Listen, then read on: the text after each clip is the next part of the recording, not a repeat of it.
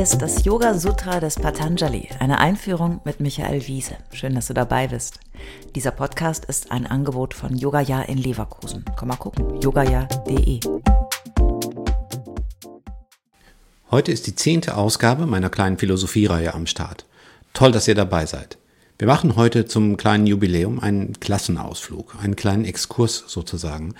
Denn wir müssen uns zum weiteren Verständnis des Yoga Sutra um ein wichtiges philosophisches Konzept kümmern, das so grundlegend ist, dass es von Patanjali gar nicht erst erklärt, wohl aber als selbstverständlich vorausgesetzt wird.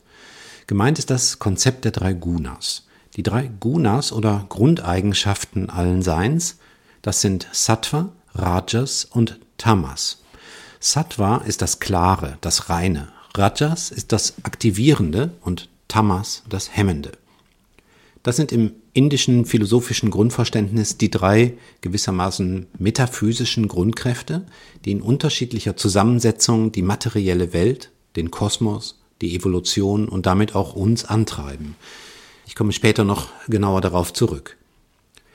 Nicht nur in Griechenland wurde in der alten Zeit viel gedacht und philosophiert, sondern auch in vielen anderen Teilen der Welt. Es ist äußerst spannend, auf die Zeit von circa 500 vor unserer Zeitrechnung bis circa 500 nach Christus unter diesem Aspekt zu schauen. Salopp gesagt wurde hier so ziemlich alles, was Menschen so denken und schlussfolgern können, schon einmal gedacht.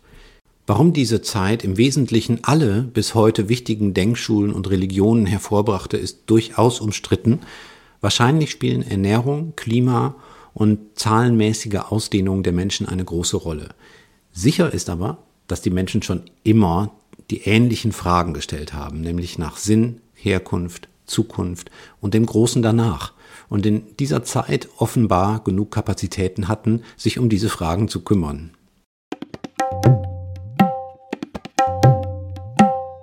Es ist eigentlich unglaublich, dass wir so wenig wissen über die philosophischen Schulen Indiens. Manche sagen, dass das wegen des typischen Eurozentrismus ist.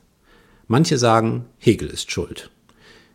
Er konnte Indien wohl nicht so gut leiden, hat aber maßgeblich dazu beigetragen, den Kanon festzulegen, den wir heute als philosophische Tradition bezeichnen. Wie dem auch sei. Fast alle großen Schulen des Denkens lieben Dreieckskonstruktionen. Was ist gemeint? Zwei Kräfte reichen meistens nicht aus, um große Phänomene des Menschseins zu erklären. Wir sagen ja auch, das Leben ist nicht schwarz oder weiß, sondern voller Grautöne.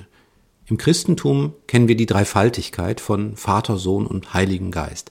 Das ist ein theologisches Konstrukt, um das neutestamentarische Weltbild auf stabile Beine zu stellen.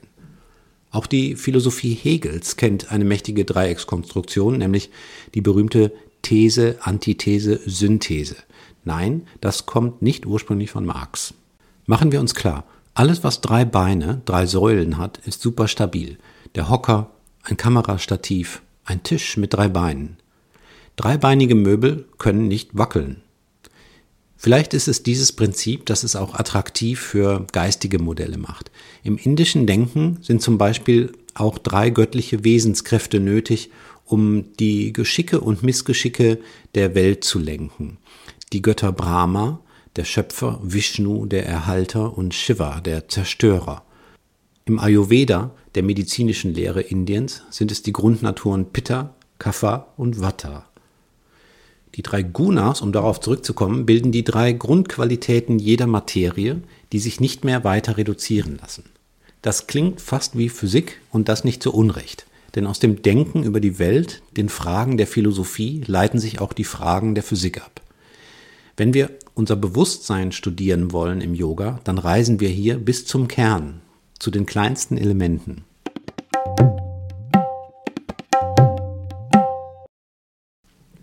Die drei Gunas machen die Qualität allen Seins aus.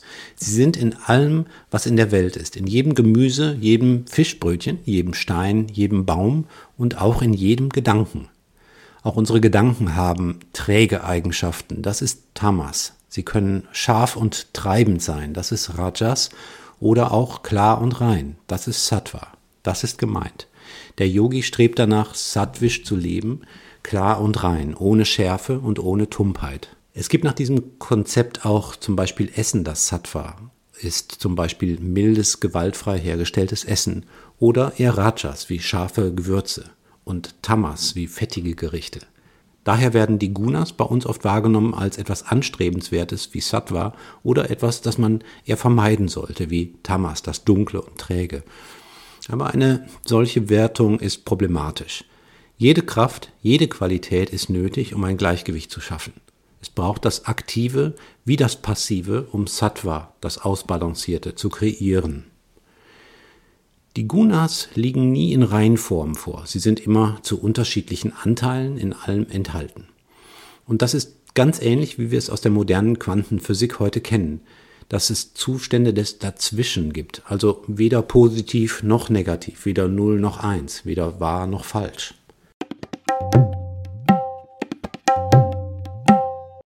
Der letzten Folge haben wir über das aktive Üben und das Loslassen gesprochen, als Weg zum Chitta Vritti Nirodha. Erinnert ihr euch?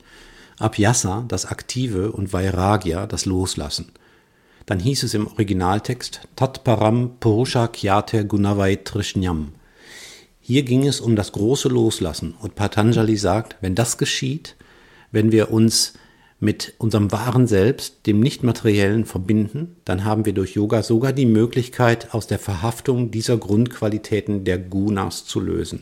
Bevor du jetzt sagst, also nee, das ist mir jetzt doch echt was zu dolle, möchte ich dich nochmal daran erinnern, dass wir es bei all den Worten, den Versuchen, unsere Existenz zu erklären, immer mit Konzepten zu tun haben.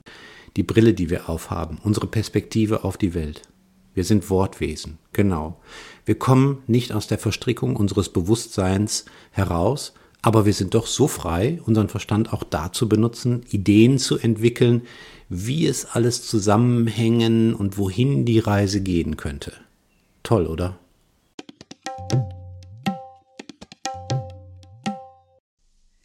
Alle bisherigen Folgen kannst du jederzeit nachhören, auch wenn du jetzt erst eingestiegen bist. Hast du Fragen oder ein Feedback zu der Philosophie-Reihe, dann schreib uns gern oder kommentiere auf unserer Website. Dort findest du auch weitere Buchtipps und Empfehlungen.